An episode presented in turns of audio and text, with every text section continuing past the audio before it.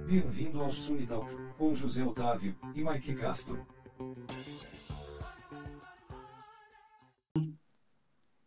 Fala pessoal, mais um Sunitalk começando. Aqui quem fala é Mike, falo aqui de São José dos Campos. Mais uma vez com o meu amigo Zé Otávio, parceiro de Suni. Fala Zé, tudo bem? Fala Mike, como é que você tá? Tô aqui em Maceió, tudo certo? Fala pessoal. Hoje a gente vai trazer um tema que uh, a gente tocou no assunto durante final de semana no nosso Instagram, que se você não segue, corre lá para seguir já e acompanhar todo o conteúdo que a gente posta, arroba Sunotalk. E esse tema que engajou bastante foi concorrência.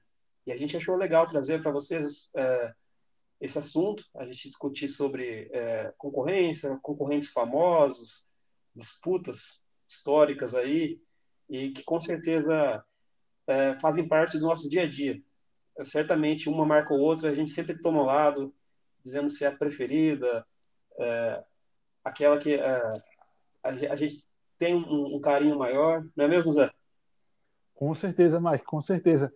E assim, as, as marcas estão em nossa volta o tempo todo, e como você falou, cada um tem sua favorita. É, muitas vezes é, essas marcas favoritas são quase que unanimidade entre as pessoas, né? Quando uma marca consegue tomar muito mercado e ser e, e, e bom conquistar bem as pessoas, né? Eu acho que um exemplo disso é Coca-Cola e Pepsi, né? Pouquíssimas pessoas vão preferir Pepsi. É, em outros casos a concorrência é mais é mais acirrada e, e divide mais as pessoas. E bom, independente de marcas grandes ou pequenas, é, concorrência global ou local, é, concorrência e concorrentes são, são assuntos que estão na vida de todo mundo o tempo todo, na vida de todo mundo que mexe com, com, com negócios, na vida das pessoas enquanto consumidores. Então, acho que é um tema que faz muito sentido para todo mundo, né? Com certeza. É, eu acho que todo mundo que está começando um negócio, a, a, primeira coisa que faz é, quando está ali elaborando seu plano de negócios, pensando no negócio em si, é avaliar quem que, com quem que ele vai concorrer no mercado, seja ali no, no bairro dele onde ele vai começar o serviço, o negócio dele, ou seja na cidade, regional. E a, a concorrência é, é, algo intrínseco da gestão de negócio, você saber lidar com ela. É, não é, vamos dizer assim, a concorrência é um, é um mal necessário. Se há concorrência, é sinal de que existe demanda no setor, né? E que Perfeito é, existem outras pessoas que já estão ali trilhando aquele caminho que você tá, vai começar a trilhar e que você pode tirar bastante aprendizado apenas observando como ela lida com o negócio dela. Perfeito, Mike. Exatamente o que você falou. É, e sim, a concorrência é a primeira coisa que, que, as pessoas que vão, que pensam em montar um negócio, pensam em entrar no ramo, analisam, ou pelo menos é a primeira coisa que elas deveriam analisar, né? A gente vê que tem, tem muita gente que, que entra tão é, que às vezes começa um negócio de forma tão pouco planejada e tão, e tão meio que perdida que você fala, putz, esse cara nem olhou a concorrência. Mas, sem dúvida, é a primeira coisa que, que, que deveria ser olhada, né, que deveria ser analisada. E, como você falou, a gente tira grandes lições é, simplesmente pelo fato de analisar é, a concorrência, analisar como que a concorrência opera. É, quem for mais esperto, e todo mundo deveria ser esperto assim, é, deveria analisar é, o que, que a concorrência faz de bom e, o que, é, e, e, e conseguir transcender para entender o que, é que a concorrência faz de, de, errado, porque por melhor que seja a operação, por melhor que seja ou melhor pareça ser a operação do seu concorrente, com certeza ele faz alguma coisa errada que você pode melhorar, porque ninguém é perfeito. E, e eu acho que a análise deve, deve entrar muito para é, para ter essa sensibilidade de, de, o que é que ele faz de bom, o que é que ele faz de ruim, é o que é que eu posso melhorar, é, onde que não vale a pena bater porque ele já é bom bastante e, e talvez eu não consiga eu não consiga ser melhor que ele naquilo ali, né? E, e estudar todos esses pontos para fazer um posicionamento estratégico bacana para a sua marca, né? Com certeza. É, eu acho que observando o, o, concorrente, você realmente consegue é, estruturar o seu negócio de maneira a, a fortalecê-lo assim, nessa disputa, né?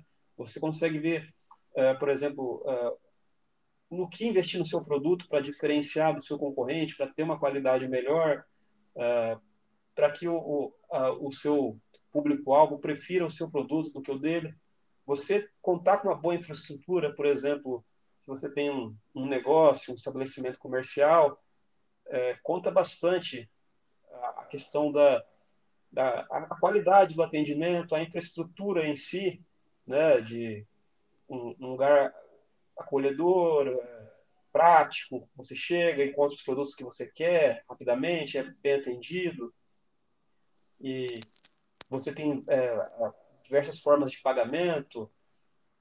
Com certeza, são esses tipos de pequenos detalhes que, que fazem o seu negócio sair à frente. Isso em, em termos de, de negócios locais, prestação de serviços menores, né? Sem falar na, na divulgação, que eu acho que, principalmente em questão de prestação de serviço, que é um dos, dos maiores meios aí de você conseguir é, tirar os clientes da concorrência, é uma boa divulgação, é, você conseguir vender a ideia de que o seu negócio é melhor do que o, o, que, o, do que o, que o cliente já consome, né? E que é, para ele sair da zona de conforto dele e, e conhecer o seu serviço. Perfeito. E assim, a aquisição de cliente é, é, o, que, é o que os dados apontam, é, é extremamente caro, né? Então, assim, é a parte mais, mais cara de, de, do marketing é conseguir um cliente novo. Então, e, e você pega isso, joga isso no ramo em que, em que já existe uma concorrência muito forte, já tem um, já tem várias pessoas fazendo aquela mesma coisa na região em que você quer atuar. É, é muito complicado convencer o cara a, a, testar uma coisa nova, a não ser que você convença ele muito bem ou que você tenha um diferencial muito visível, né? E além de você ter esse diferencial muito visível, é, você tem que mostrar que você tem, né? Porque não, não basta você ter o. Vamos falar em hamburgueria, vai, que abre, abre muita hamburgueria por aí. É, não basta você abrir uma hamburgueria é, e você ter o melhor hambúrguer da cidade. Pode ser que o seu hambúrguer seja o melhor da cidade mesmo. É, as pessoas têm que saber é, que seu hambúrguer é o melhor da cidade e, e, você tem que fazer parecer que é o melhor hambúrguer da cidade, né? Porque não adianta também uma pessoa ir apenas ir, ir lá por acaso, achar o lanche muito bom, é, é assim, é, é pouco, né? Você tem, que, você tem que saber comunicar isso muito bem, seja com seja com propaganda muito bem feita, seja com, com um ponto de venda bem bacana, seja com um ambiente mais legal que o dos concorrentes. E, enfim, é, é, é muito difícil, né? Conseguir, cons, conseguir, o, conseguir fazer o cliente ir lá pela primeira vez, né? É, então, e aí, é, acho que a partir do momento que você consegue conquistar o cliente, você manter a, o seu serviço num nível igual ou superior à concorrência, já é, é, vamos dizer assim, é, é, um, é um ponto à, frente do, do, concorrente, né? A questão é a briga pela, pela conquista do cliente. É, acho que antes da, até da gente entrar na, na, questão de dos grandes concorrentes que a gente conhece por aí, históricos e tal, é, uma passada aqui mostrar para o pessoal os os principais tipos de concorrência que existem entre as empresas, segundo os principais economistas, é, eles podem ser divididos em dois grupos, né? Concorrência Perfeito. perfeita. Antes, antes, de você, antes de você começar, vou pedir licença só para abrir mais uma Coca Zero aqui. É, já já a gente deve falar de Coca e Pepsi, né? Então vamos, vamos adiantar Boa. logo a minha preferência qual que é.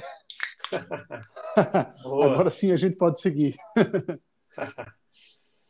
São os dois tipos de concorrência, né? Concorrência perfeita e imperfeita. A perfeita é, é aquele modelo que se aplica quando há muitos vendedores, né? Tem bastante oferta e muitos compradores, bastante procura. E aí, nesse caso, as empresas os consumidores, eles não conseguem influenciar o mercado de maneira individual. Por exemplo, um grande player influencia esse mercado, preço, é, modelo de negócio e tal. Uh, um exemplo, por exemplo, é, é o açúcar que ele se encaixa na concorrência perfeita, que é um, é um produto de, de origem natural, é, é, uma atividade econômica que pode ser explorada por qualquer um disposto a investir nisso, e é um negócio que, que tem consumidores. Ou seja, mesmo que existem, uh, existam várias marcas de açúcar, não existe uma grande diferenciação entre elas, né? É, existem as grandes marcas que possuem mais pontos de venda e tal, tem é, maior carinho pelos pessoas e tal, pela construção da marca. Por exemplo, a Açúcar União é um dos mais famosos e tal. Mas, vamos dizer assim, é, ele não dita como é que funciona esse mercado de açúcar. Ele, se ele, por exemplo, tentar só ele elevar o preço, ele vai perder grande parte da procura, porque aí o consumidor não vai ver problema em trocar ele pelo concorrente, que é mais barato.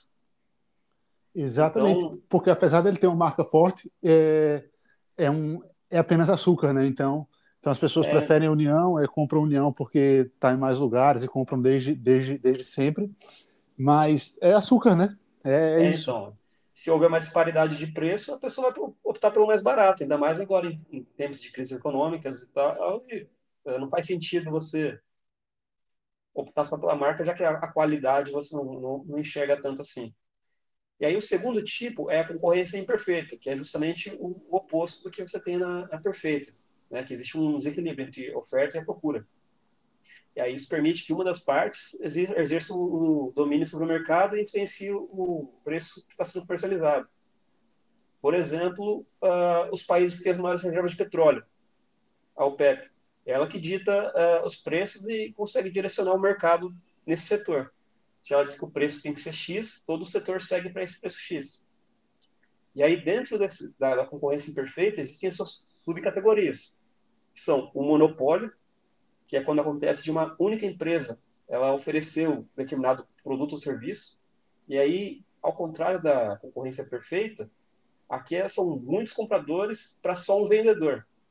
Então, ela pode determinar o preço dos produtos e do jeito que for mais conveniente para ela, já que só ela utiliza. Uh, as patentes e os direitos autorais são um exemplo de monopólio. E aí, o contrário de, o contrário de monopólio e ainda nas subcategorias da, da concorrência imperfeita, tem o monopsônio, que são vários vendedores para só um comprador. E aí, nesse caso, é o comprador que define o preço né, que ele vai querer pagar. Um exemplo de monopsônio são os processos de licitação para uma empresa que ela quer prestar serviço para algum órgão público, por exemplo. Né, são vários prestadores de serviço e ali o, o órgão público que vai definir quem que, quanto ele quer pagar e quem ele vai contratar. Uh, aí temos também o oligopólio, que já uh, eles se assemelham ao monopólio, com a diferença é que são, é um pequeno grupo empresarial, não só uma, mas esse grupo ele define toda a mecânica. Né? Por exemplo, a, a Unilever ela é um conglomerado de várias empresas, uma holding, e que consegue é, influenciar bastante o mercado por conta da, das empresas-chave que ela tem. E, para encerrar esse tema, tem um, oligo, é, o oligopsônio, né, que é assim como tem o monopsônio, o oligopsônio ele é a prática inversa do oligopólio. São poucos compradores para vários vendedores. Que aí, a, de novo, a determinação dos preços, a dinâmica do mercado, fica na mão dos compradores. Por exemplo, os produtores de tabaco que fornecem essa matéria-prima só para algumas fabricantes de cigarro. Existem vários produtores de tabaco, mas uh, as fabricantes de cigarro não são tantas assim. Então, elas conseguem meio que uh, manipular o preço do, do, que elas querem pagar nisso. E o último subcategoria é o monopólio bilateral, que uh, tem um comprador e um vendedor e ambos conseguem influenciar o preço, né? fazem aquela negociação de partes. Mas, basicamente, são esses tipos de concorrência que a gente tem aí no, no mercado hoje, de maneira técnica. Uma, uma verdadeira aula sobre, sobre, sobre concorrência aí. Parabéns, Mike. Obrigado. Imagina. Mas é, acho que as pessoas, falando assim, acho que as pessoas conseguem trazer à mente algum, alguns exemplos elas vêm por aí. Com certeza. Acho que, acho que essa é uma deixa para a gente começar a falar sobre Sobre exemplos, exemplos famosos é, de concorrentes, né? Grandes rivalidades, né? As que dominam os mercados, que é, possuem. Zé, uma pergunta. Nescau ou Todd? boa pergunta, boa pergunta. Cara, Nescau, Nescau, e você? Cara, eu vou para você que eu sou uma das poucas pessoas que não tem uma preferência. Para mim, tanto faz. eu, eu, eu, não sou grande consumidor de, de, de Nescau e de Todd, tá? É, por, a, a, acho, acho ambos muito bons, mas por motivo de dieta mesmo, não, não como o tempo todo. Mas prefiro Nescau, é, fazia brigadeiro com Nescau, enfim, era, era, era bom pra caramba. E na minha casa sempre teve mais Nescau. É, então, assim, fa, fa, faz mais sentido para mim. Mas adoro Nesquik também. Mas, mas também não sou um, não sou um grande um grande um, um grande consumidor. É, mas pô, tem até meme na internet né de prateleiras com mais Nescau com mais Todd e, e a galera escolhendo qual que é o melhor né. Pois é. A gente comentou né como a, a concorrência faz parte do nosso dia a dia seja uh, no no matinal aí né no achocolatado quanto uh, preferências uh, canais de televisão concorrentes, é, a marca do veículo que você tem de preferência. Acho que a, a concorrência no mercado é, é algo que é, a gente não consegue escapar e a gente faz parte aí da, dessa dinâmica. Com certeza. E, e assim, é, para o consumidor é extremamente saudável que tenha concorrência, né? É, o consumidor é o grande beneficiário da, da concorrência, né? Já que, Exato. pelo fato pelo fato de haver concorrência, as marcas se esforçam para oferecer um diferencial para e para conquistar o consumidor, né? Imagina se não imagina se não tivesse concorrência, né? Se se se cada cada marca, cada cada empresa fosse fornecedora exclusiva é, daquilo que ela faz, né? É, as, co as coisas seriam muito mais caras e provavelmente muito piores também, né? Exatamente. É, qual o primeiro case que você gostaria de estar trazendo aqui para o pessoal para a gente comentar? Cara, é, vou te fazer outra pergunta também. É, McDonald's ou Bob's? É, acho que não tem. Não precisa responder, não precisa. Não precisa. Eu ia perguntar se você encara Bob's como concorrente da McDonald's ou se você acha McDonald's tão, mas tão superior que, que Bob's nem, Cara, nem entra é, como concorrente. Vai. Para você, aqui em São José, é, Bob's é, é só milkshake. As pessoas levam Verdade. a sério. Porque aqui a concorrência de fast food acaba ficando basicamente é, é, nessas grandes redes entre McDonald's e Burger King. E aí, assim, é incrível, porque existe, às vezes eu tenho vontade de comer Burger King, mas é, o McDonald's é aquela sensação é, nostálgica, de, é, você come, você dá aquela sensação de satisfação de estar tá comendo um lanche, eu é difícil eu falar, nossa, que vontade de comer um, um Burger King. Geralmente eu, sei lá, eu passo pelo McDonald's ou tu pensa, putz, vontade de comer um McDonald's. E... Cara, exa penso, penso exatamente igual a você, assim. É, e, e, você vê que coisa boba, né? No, o Burger King aí em São José também tem drive-thru. Mas eu nunca vi ninguém falando que foi no drive-thru do Burger King, né? Todo mundo só vai no drive-thru do McDonald's. E domingo à noite combina com o McDonald's, qualquer momento combina com o McDonald's. É, e, e, assim, eu, eu acho interessante que o Burger King se esforça pra caramba, né? Ele faz, ele faz campanhas super criativas, ele alfineta o McDonald's, é, ele faz todo tipo de ação e ele está sob comando de gente muito, de gente muito sangue no olho, né? Gente muito competente, mas, cara, a sensação que eu tenho é que não pega, né? Não, não convence, é, né? Eu, por exemplo, é, eu não, assim, não tem que amar. Eu gosto do Burger King, é, acho até acho o hambúrguer, a carne em si mais saborosa e tal, mas é, pelo conjunto, igual eu falei, até pela questão de sensação, aí vai a questão psicológica, a questão do neuromarketing que a gente comentou é, alguns episódios atrás, eu acabo preferindo, dando, optando pelo, pelo McDonald's, até por questão, como a gente citou, de atendimento. O Burger King, aqui, por exemplo, é, a entrega dos lanches é mais devagar do que do McDonald's. O McDonald's eu peço, dois, três minutos, está no balcão e sai. O Burger King eu peço, eu sento, espero chamar meu nome. E acho que isso conta muito, a experiência de consumo. Eu acho, eu acho que tem tão pouco pedido que eles não deixam o pé pronto, né? Eles fazem na hora, né? O fluxo é tão menor que. Não... É, então. Mas é. E é o que você falou, o Burger King, ele é ele é gerido por pessoas de nome. Para quem não sabe, é, uns anos atrás ele foi adquirido pela 3G Capital, né, que é do Jorge Paulo Lehmann, o Carlos Alberto Scupira, o Marcel Hermanteles e o Alex Bering, se não me engano. Que é um, um, fundo de private equity que também é dono aí do, da, da Ambev e outras indústrias de bebida, da, da Kraft Foods, da Heinz. Mike, por falar em, eu já ia falar em Heinz, né? Por falar em 3G, é, Helmans ou Heinz? Ketchup Heinz, maionese Hellmann's. eu sou eu sou puro sangue, eu prefiro tudo Heinz. e aí eles têm a outras séries de fast food, por exemplo, a Popeyes e a Tim Hortons, que não, não são famosos aqui, mas são grandes lá fora, a, a lojas americanas, né? E a, a, a B2W Digital, que é, é Submarino, Shoptime, Americanas.com, ou seja, são pessoas feras aí na questão de gerenciamento de, de negócios. Mas é o que você falou, talvez é a, a questão da cultura do McDonald's seja forte demais, pelo menos para a gente aqui. Isso, assim, eu, eu, eu, nunca vi alguém sair de casa para falar, vou comer um Burger King. É, pois é. é. Acho, que, acho que o costume não existe, né? Acho que não. É, claro que pessoas saem de casa para comer Burger King, né? Senão já tinha quebrado há muito tempo.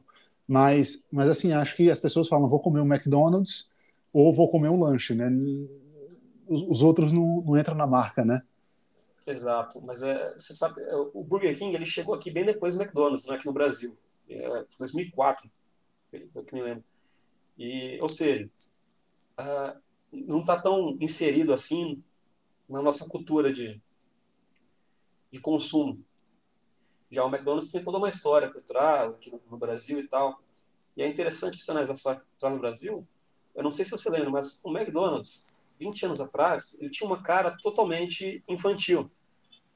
Né? Os personagens do Ronald McDonald, a, arquitetura dos, da, das lanchonetes, é, era tudo um ambiente mais que, é, que atraía mais o público infantil, infanto-juvenil, mais jovem.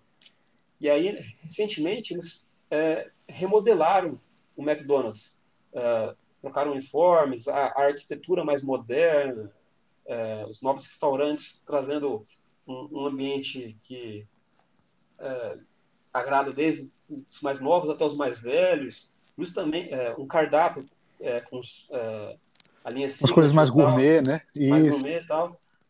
E acho que essa reinvenção deles, acompanhando o público que lá atrás consumia quando era criança e cresceu e, e continua se sentindo à vontade lá, acho que é, fez muita diferença. Com certeza. E aí a gente entra no outro ponto importante da concorrência, é, do estudo da concorrência e, e, do acompanhamento das tendências, que é sempre se adequar é, ao macroambiente, né? É, então, sim, a gente consome, a gente consumia McDonald's desde que era bebê e, e, sim, o McDonald's foi, foi, foi adotando essa essa postura mais madura nos últimos anos. Só que de lá para cá, é, a gente viu uma verdadeira epidemia de hambúrguer gourmet, hambúrguer artesanal. É, a gente viu essa febre das hamburguerias que que quando a gente era pequeno simplesmente não, não existia, né? não, não tinha esse movimento ainda. E fazendo toda essa leitura junto com, com o envelhecimento do, do, dos early adopters do McDonald's no Brasil, é, entendeu que era que era que para a marca e essa nova concorrência, esse novo momento, é, era essa essa era essa era a estratégia a adotar, né? Exatamente.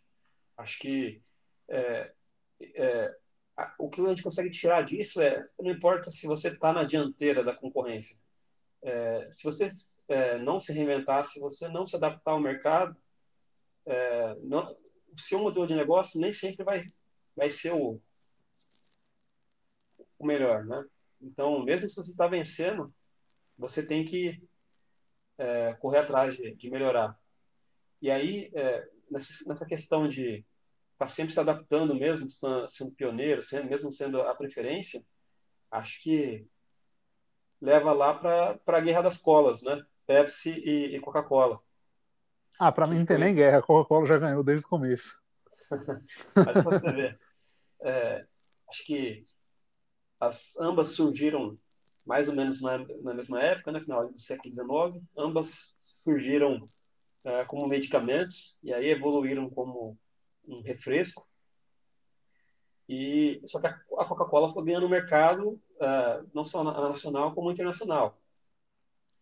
E após várias trocas aí de na, na, administração, a Pepsi já no final dos anos 60, nos anos 70 começou a a ser uma concorrente ferrenha da, da Coca-Cola. é, em, em 75, ela começou a divulgar uns comerciais de televisão que ela fazia testes cegos, né, com preferências é, de, de, pessoas, tal, chamado de Pepsi Challenge. E aí esses comerciais mostravam que é, diferentes classes sociais americanas, em vários locais, shopping, escola, corpo de bombeiros, e esses lugares eles faziam um teste a cego com Pepsi e Coca-Cola, comparando, e as, no teste cego as pessoas acabavam preferindo a Pepsi do que a Coca-Cola. E aí isso deu muito falar.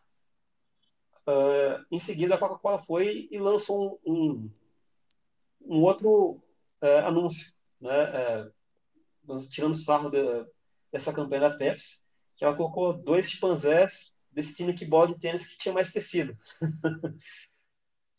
Dizendo que não fazia sentido. Uh, em 85, nessa disputa, nessa briga que estava tendo, principalmente é, comerciais, a Pepsi fazendo comerciais gigantescos com Michael Jackson, outras estrelas do esporte e tal, a Coca-Cola foi e lançou a, a, New Coke, que foi o, uma mudança depois de 99 anos na receita da, da, da bebida. Ela tentou deixar mais doce para ficar com uma fórmula parecida com a Pepsi. Só que, é, mesmo fazendo isso num, num, teste cego com mais de 200 mil pessoas que pre diziam preferir a, a nova receita, na prática aconteceu o contrário. Houve uma queda expressiva de vendas, várias reclamações, protestos até. E aí. E a Pepsi fazia propaganda dizendo é, indiretamente que ela tinha vencido essas das, das colas, porque ela fez com que a Coca-Cola mudasse a sua receita para se parecer com ela. Se dobrasse a ela, praticamente, né? Exatamente. E aí, só que 79 dias depois, por conta desses vários protestos, pressão dos consumidores, a Coca-Cola voltou à receita original, com o nome de Coca-Cola Classic, e voltou a tomar a ponta do mercado. E o resto da história todo mundo já sabe, né? Pois é. Mas é incrível como a Pepsi, é assim, nesses anos 80, ela ter sido uma concorrente tão forte com a, com a Coca, ultimamente está é, tá muito para trás. É muito difícil. Sim, não, e, não... é difícil até de imaginar que ela já teve nessa posição tão forte, né? Para quem vê hoje. Exatamente. Eu não lembro nem quando foi a última vez que eu tomei uma Pepsi. Eu também não. E, e com certeza a última vez que eu tomei é, foi em algum restaurante que só, só servia Pepsi, né? Que, que, que não servia Coca. É, é. Quando não tinha opção. E a Pepsi chegou a zoar esse fato, né? Ela chegou a fazer, ela chegou a fazer uns anos atrás, é um comercial, ela própria perguntando se podia ser Pepsi, né? É, é. Então você vê o nível da fragilidade da coisa, né? Ela se zoando pela própria fraqueza. Exatamente. E, e ainda mais que no ramo das bebidas, é, que você falou do Jorge Paulo, Ambev e tal, é, bom, é, Ambev é, muita gente critica as cervejas da Ambev e tal por, por terem muitos aditivos e, enfim, e, e milho e etc, coisas que originalmente não deveriam fazer parte de uma, de uma receita de cerveja, né? E a Heineken é puro malte e a Heineken resolveu pôr nos pontos de ônibus de São Paulo, é, acho que tem uns dois anos isso, é um comercial para exaltar sua pureza, né? E ela pôs o, no, nessa, nessas propagandas a estrelona verde brilhosa dela, escrito Heineken, água, malte, lúpulo e nada mais. É, para exaltar a pureza e, e que ela era que ela era pura, que ela era melhor, tinha mais qualidade, não tinha não tinha esses aditivos todos. E prontamente a Colorado reagiu e pôs no, no, no espaço, nos mesmos pontos de ônibus, no espaço vizinho, é, Colorado, água, malte, lúpulo e muito mais. É, foi, um, foi uma sacada genial, né? Foi uma sacada genial é, que desbancou completamente né, a, a, a, ideia da Heineken e, e, fez com que o Colorado saísse por cima. Né? Ela, usou, ela usou uma fraqueza como, como força. Foi, achei genial essa, essa tirada deles aí. Exatamente, eu cheguei a ver, realmente. Mas é, souberam lidar né, com, a, com a crítica. Né, e, mas é, é engraçado, se for Ambev, a, a Pepsi é distribuída no Brasil pela Ambev. É verdade. E aí você, você tocando nesse assunto dos ingredientes e tal, a, a Antártica fez a mesma coisa com a Coca-Cola no final dos anos 90 aqui no Brasil, numa propaganda. o Guaraná Antártica e tal, mostrando. Eles foram no Amazonas, mostraram o maior produtor de, de Guaraná lá. Ele chegou, mostrou, ah, aqui é um, um, pé de Guaraná, veja, esse aqui é o fruto do Guaraná, que dá origem ao nosso refrigerante saboroso e tal. Agora pede para a Coca-Cola mostrar a planta da qual ela, ela produz o seu produto. Muito bom. Aí a Conara, uns tempos depois, pediu para retirarem da. Aliás, são várias propagandas, casos de confrontos assim que a, a Conar pede para retirar da de veiculação, né, por conta de, de, provocações e tal, que acabam acho que saindo da da linha. A gente falou do McDonald's e Burger King, por exemplo, no Halloween, que o, Burger King colocou umas fantasias de fantasmas sobre os letreiros, escrito McDonald's, e umas caixinhas em branco, escrito McDonald's, e aí a pessoa abria, tem o Boo, Happy Halloween. Foi muito bom, velho. Eu lembro disso aí. Exatamente. E aí no Halloween, se você fosse fantasiado de palhaço, você é, ganharia uma, uma, um Uber de graça, por exemplo. É, é, isso que eu falo. O Burger, o, o Burger King tem umas sacadas muito boas, né? Tem, tem uma. É gente muito criativa por trás e, enfim, muito disposta. Mas é, é, muito complicado quando, quando você lida contra uma marca soberana e com tanta história e que também faz as coisas muito bem feitas, né? É, é, é muito difícil, né? Tem, tem, tem, tem situações que são, são muito complicadas, né? Exatamente. E existem aquelas marcas que são é, co-irmãs, vamos dizer assim, elas é, são do mesmo setor, surgiram mais ou menos no mesmo espaço de tempo e desde o seu surgimento até hoje são concorrentes, por exemplo, a, a Apple e a Microsoft. São uh, a rivalidade Steve Jobs e Bill Gates se estendeu por anos, né? se odiavam e eram provocações é, diretas entre um e outro e tal. Hoje, por exemplo, a, a, a Apple ela rivaliza muito mais com o, o Google pela questão do Android, né? É, recentemente as propagandas do, do iPhone era What happens on your iPhone stays on your iPhone. Como é que é? O que acontece no seu iPhone fica no seu iPhone. Brincando com a questão da, do sigilo de dados. Da que, segurança do... do... do. Android. Isso. Mas é. E era uma rivalidade. É, quem não. Quem gostaria de saber mais um pouco mais de perto, Uh, tem um filme, um filme antigo chamado Piratas do Vale do Silício que mostra é, essa história dessa rivalidade, como começou e como terminou, porque lá para os anos 90 eles deram uma trégua, se reuniram e disseram, né? É, Bill Gates do lado do software e, o, e a Apple finalmente ali pela questão do, do hardware, mas é, foi uma grande concorrência. E nessa, Com certeza. De, de líderes concorrentes, uma história que acho legal trazer o pessoal aqui é Ferrari e Lamborghini. Ferruccio Lamborghini, lá em 63, era um fabricante de tratores na Itália. E aí ele comprou uma Ferrari. E aí essa Ferrari tinha vários problemas na, na concepção dele, inclusive de embreagem. E aí ele foi diretamente falar com o dono da Ferrari, o Enzo Ferrari reclamar com ele da, embreagem, dar algumas sugestões. O, o Enzo Ferrari não recebeu aquilo bem. Ele falou: Você é só um fabricante de tratores. O que você vai dar opinião sobre os meus carros? E aí, furioso com isso, ele foi e falou: Eu vou montar meu próprio carro. Ele foi e construiu a Lamborghini, que hoje é a maior concorrente direta da Ferrari.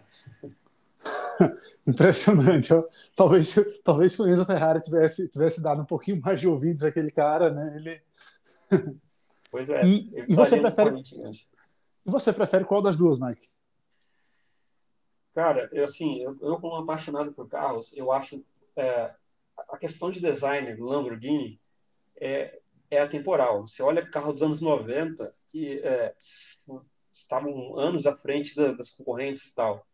Mas, novamente, acho que pela questão, assim como McDonald's e Burger King, acho que vai pela questão psicológica, de cultura da marca, Uh, se eu tivesse que escolher entre qual comprar primeiro, acho que iria primeiro na Ferrari. Perfeito, perfeito. Acho, acho muito pela, pelo que representa a marca. Não que a Lamborghini fique muito para trás, mas Ferrari é Ferrari, né? Verdade, verdade. Ferrari todo mundo entende, né? Pois é. E, mas não seria vermelha. Amarela? Eu fugiria. Eu, eu, as minhas favoritas acho que são aquelas no, em tom no azul marinho, um legal, preto. legal. Muito bom. É, é, qual outra outras concorrentes você tem à sua mente?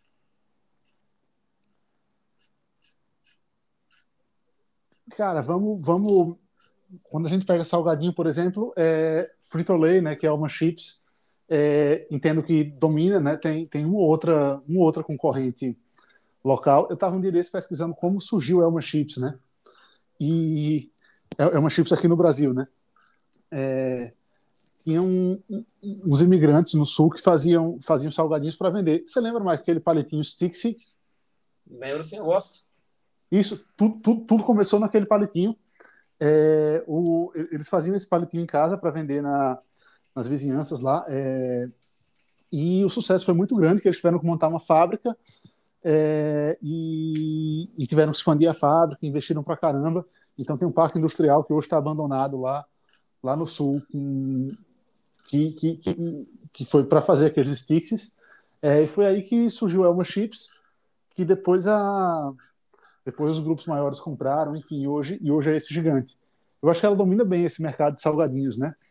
E, e tem um no ramo específico a gente tem a Pringles com com essas batatas no, no tubinho, vai, com as batatas lisas no tubinho.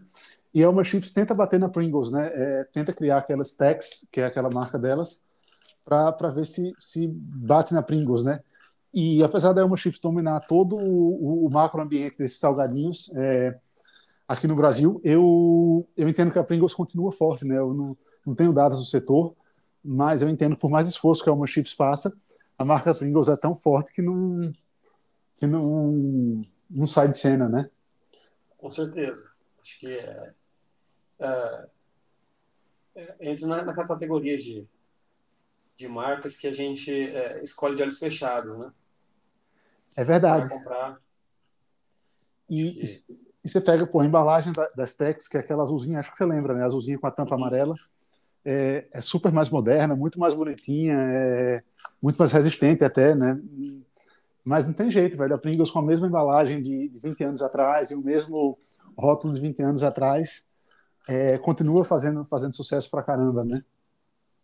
Com certeza. Apesar da Elma Chips ter muito mais ponto de distribuição, ter, ter muito mais poder de barganha com, com os pontos de venda, né? Já que ela vende muito mais coisa, é, a, a Pringles continua sendo relevante, continua fazendo sucesso. Com certeza. É, você citou sobre a curiosidade do início da, da Alma Chips. Eu acho até legal indicar para o pessoal aqui. Existe uma série documentária da, do History Channel chamada Gigantes dos Alimentos, que eles mostram como é que surgiram as grandes empresas alimentícias que é, mudaram a, a, indústria. Por exemplo, é, mostra o surgimento da, da Mars, da, é, da Heinz, é, a criação do ketchup, né? Hershey's surgindo e brigando com a Mars pelo mercado, uh, KFC, Burger King, McDonald's, mostram também é, a, a, origem da, da, comida congelada. Acho que é interessante. Se você jogar no, no YouTube, você encontra alguns trechos, né? E ficar sempre de olho, porque ele está sempre passando no Research Channel mas vale a pena. Acho muito interessante. Isso mostra exatamente é muito... essa questão da, do surgimento dessas empresas. E é muito legal ver como que elas começaram e, e no que elas se tornaram, né? Eu acho sensacional. Exatamente, como elas se tornaram o que são hoje, justamente porque revolucionaram o, o setor onde elas estavam.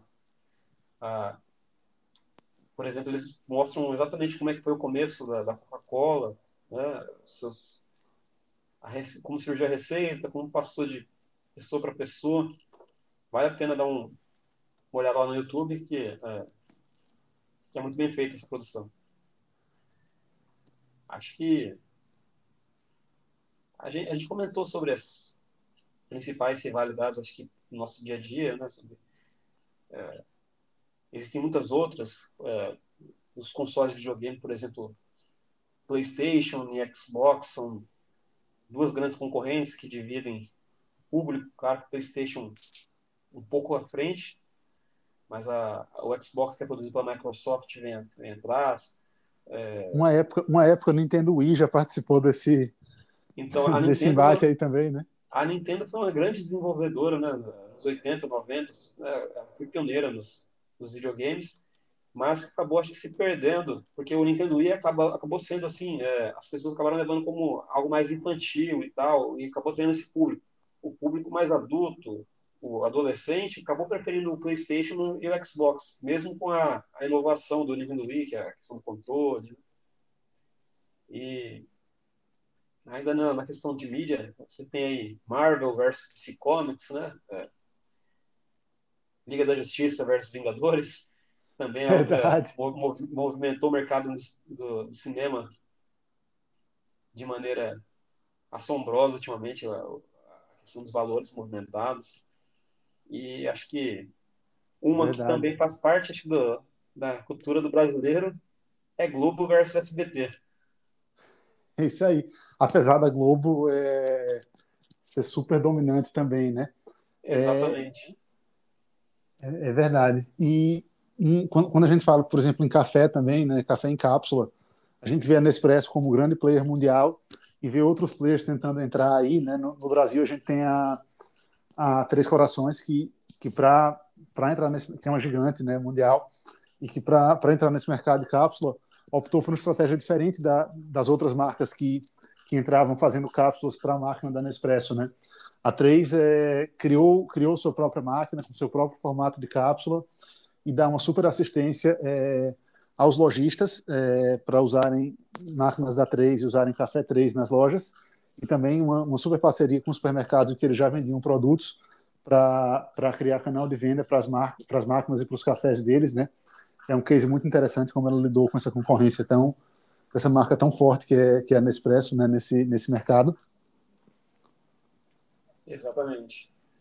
É, e é, é um mercado acho que é, que é um, é, tem um público mais mais selecionado, são é, possuem as máquinas, principalmente uh, nem toda máquina, nem toda cápsula serve para toda máquina, né?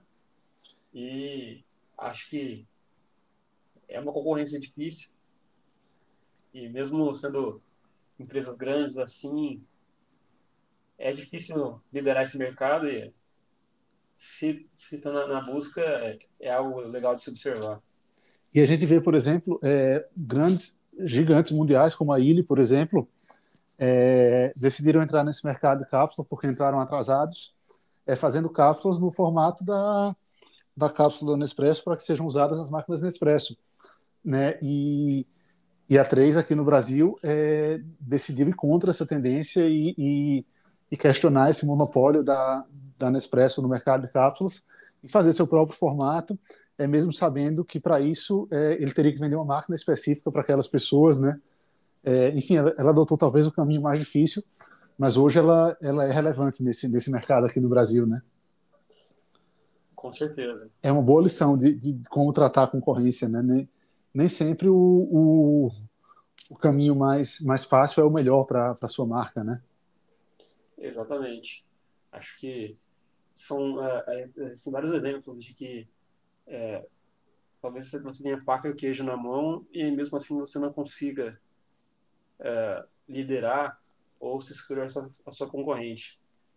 Por exemplo, uh, os navegadores. Todo computador vem de fábrica, os, os Windows, né? Vem de fábrica com o Internet Explorer, mas ele ficou muito atrás da questão de, de downloads e uso do Google Chrome justamente por questão de qualidade. O Chrome é mais rápido, as pessoas é, lidam melhor com o design dele e mesmo com essa, vamos dizer assim, com essa estando para trás nessa questão de que você precisa usar o Internet Explorer para baixar ele, para usar ele, ele ainda consegue liderar o mercado. Isso, isso, que eu ia, isso que eu ia comentar, né? Acho que a única função do Internet Explorer para quase todo mundo é ser usado assim que você compra um computador novo para baixar o Chrome, né? Exatamente. É, como também funciona para para sites de, de pesquisa de, é, de, de, pesquisa, né? Acho que quem, quem não usa mais o, o Google, né? Quem prefere Yahoo ou outros buscadores, por exemplo, acho difícil encontrar. É, tipo, pessoas que preferem Yahoo, quem são, é, como vivem, né? Não tem, né? Não, não existe, né? Bing, aquelas coisas. É, inclusive, inclusive, meu último, último notebook que eu comprei veio configurado para busca no Bing. E, e deu um puta trabalho para mudar isso para o Google. Me irritava pra caramba, sabe? Eu mudava e ele, por alguma, alguma configuração automática, lá voltava para o Bing. Eu mudava de novo e ele voltava. E, cara, é insuportável. Tem que ser, tem que ser Google, né? Exatamente. Exatamente. Eu lembro quando era criança usava o KD, né? É, é Lembrei agora, né? do fundo do baú esse aí. É. E é engraçado que até o design, né, você usar o Bing, você, você pesquisar algo no Bing, te incomoda, né? Você não sim, consegue. Sim. O design. Eu, eu, me, eu me irritava profundamente, assim, não era nada, e não era nada, não era nada prático, sabe? Talvez, talvez se ele funcionasse igual o Google e, e, e assim, é, talvez se ele fosse satisfatório no que eu buscasse, eu até aceitasse, é, tolerasse usar ele por um minuto. Mas ele não dava o resultado que eu queria, assim, nem, nem para isso servia, sabe? Não... Exatamente. Uma questão aí que é, o Google tirou de letra e, e, cresceu demais. A questão da qualidade em relação aos concorrentes é, é enorme. Bom, mas eu acho que é gente verdade. trouxe bastante curiosidade para o pessoal aqui. Falamos bastante sobre é, esse tipo de concorrência, as concorrências do nosso dia a dia. É, algo mais a acrescentar, Zé? Cara, acho que acho que demos uma, uma boa passada aí, né, sobre, sobre concorrência, concorrentes famosos, é, como analisar a concorrência. É, acho que foi bem bacana. E poderíamos ficar aqui dias e semanas falando sobre, sobre concorrência e estudo de mercado e, e enfim, como lidar com concorrência, né, e, e cases locais. É, talvez até a gente possa fazer outros episódios sobre isso, né, mais para frente, porque realmente é um assunto que não acaba, né? Exatamente, são vários cases, né? A gente ficar aqui discutindo um por um, é, acho que levaria tempo. Como, como, Mas, precificar, é... como precificar frente à concorrência, é, como posicionar a sua marca, né? Tem muita coisa para falar sobre isso. Sim, podemos trazer mais para frente um episódio mais técnico falando sobre isso, né? Mas uh, acho que ficou interessante. É, o pessoal vai conseguir formar uma, uma opinião e e tentar entender o porquê que ela prefere X ou Y.